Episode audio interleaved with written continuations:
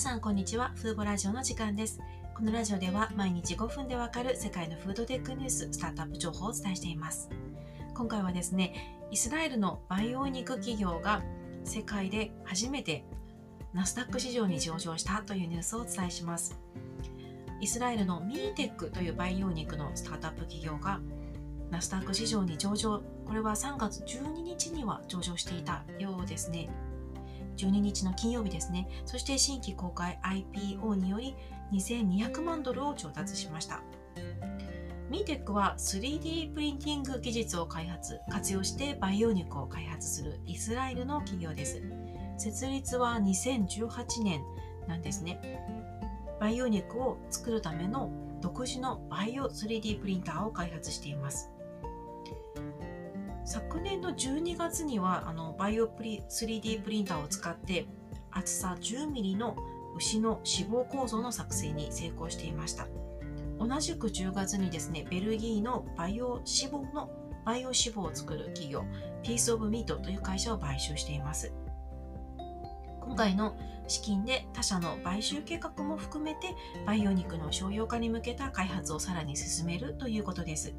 この会社は2019年にテルアビブ証券取引所に上場していたんですね。上場そのもの、世界、あの、上場した世界初の企業なんですが、この度ナスダック上場も果たしたということで、画期的なニュースだと思います。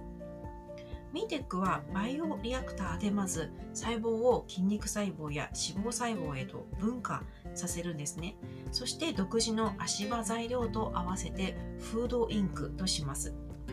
その次にバイオ 3D プリンターでこのフードインクを本物の肉構造になるように積層させていくんですね。そしてこれをこの 3D プリントされた構造物を今度はインキュベーターに設置して成熟させてあの成長させて組織を形成させます。このホームページにですね今あのこのイメージ動画が載っているんでこれを見ると分かりやすいかと思います。バイオリアクターで細胞を培養してでインクとしたものをバイオプリンバイオプリンターでこう 3D プリントした後にこのインキュベーター並んだインキュベーターに持っていって肉にさせている様子が動画で確認できます。こうして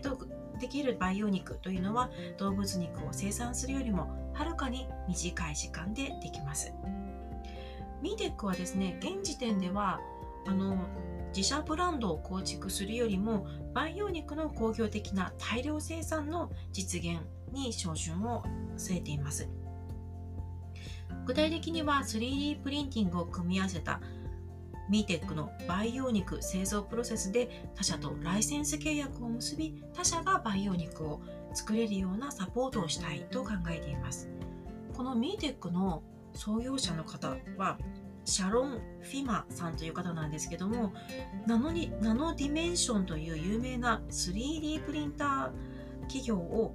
に勤めていた方であり共同創業者でもあるんですね。で複雑なデスクトップ型の 3D プリンターを開発した経験を持っている方です。まあ、ベテランの方がこのミーテックを立ち上げたということですね。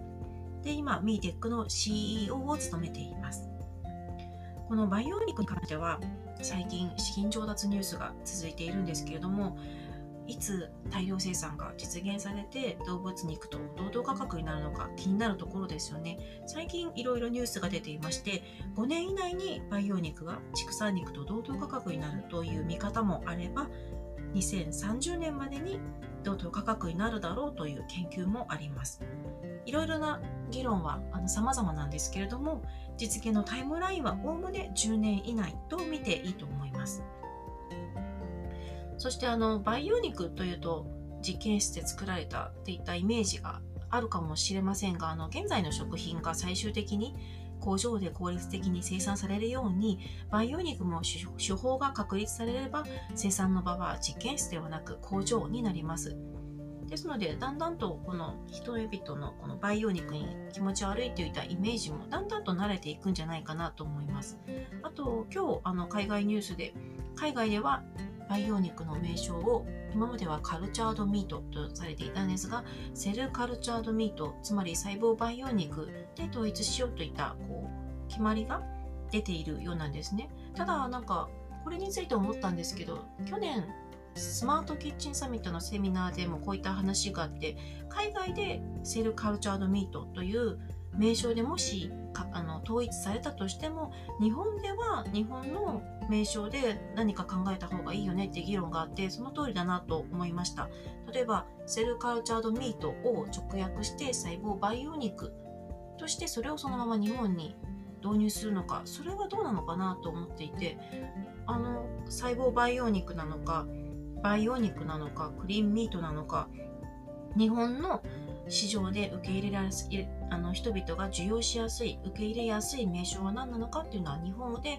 また別途議論が必要なんじゃないかなと思います。ただ私はあの培養肉があの畜産肉と比較して使用する土地や水やがすごく少なく済みますしそもそも排出される温室効果ガスがまあはるかに少ないという事実がまず大きなメリットだと思っています。この他にあの動物に与える飼料を栽培するためにも広大な農業用地を使わなくて済みますよね。今は今は動物肉を作るためにまずその餌となる飼料を広大な農業用地を使って作ってるわけですけど培養肉がひとたび工場でできるようになればそういった農業用地も使わなくて済みますし、まあ、動物ももちろん殺さなくなりなる。またあの昨日もニュースになってましたけど鳥のインフルエンザで大量の殺処分といった悲しいことももう避けられるようになるのでこういったメリットが分かるようになればいろあの人々にも受け入れやすくなると思うんですよね。でこういったことを自分はもうすでに知っているので、まあ、培養肉細胞培養肉クリーンミートだろうが、まあ、名称は私は何でもいいかなと思っています。もうメリットさえ分かっていればなんか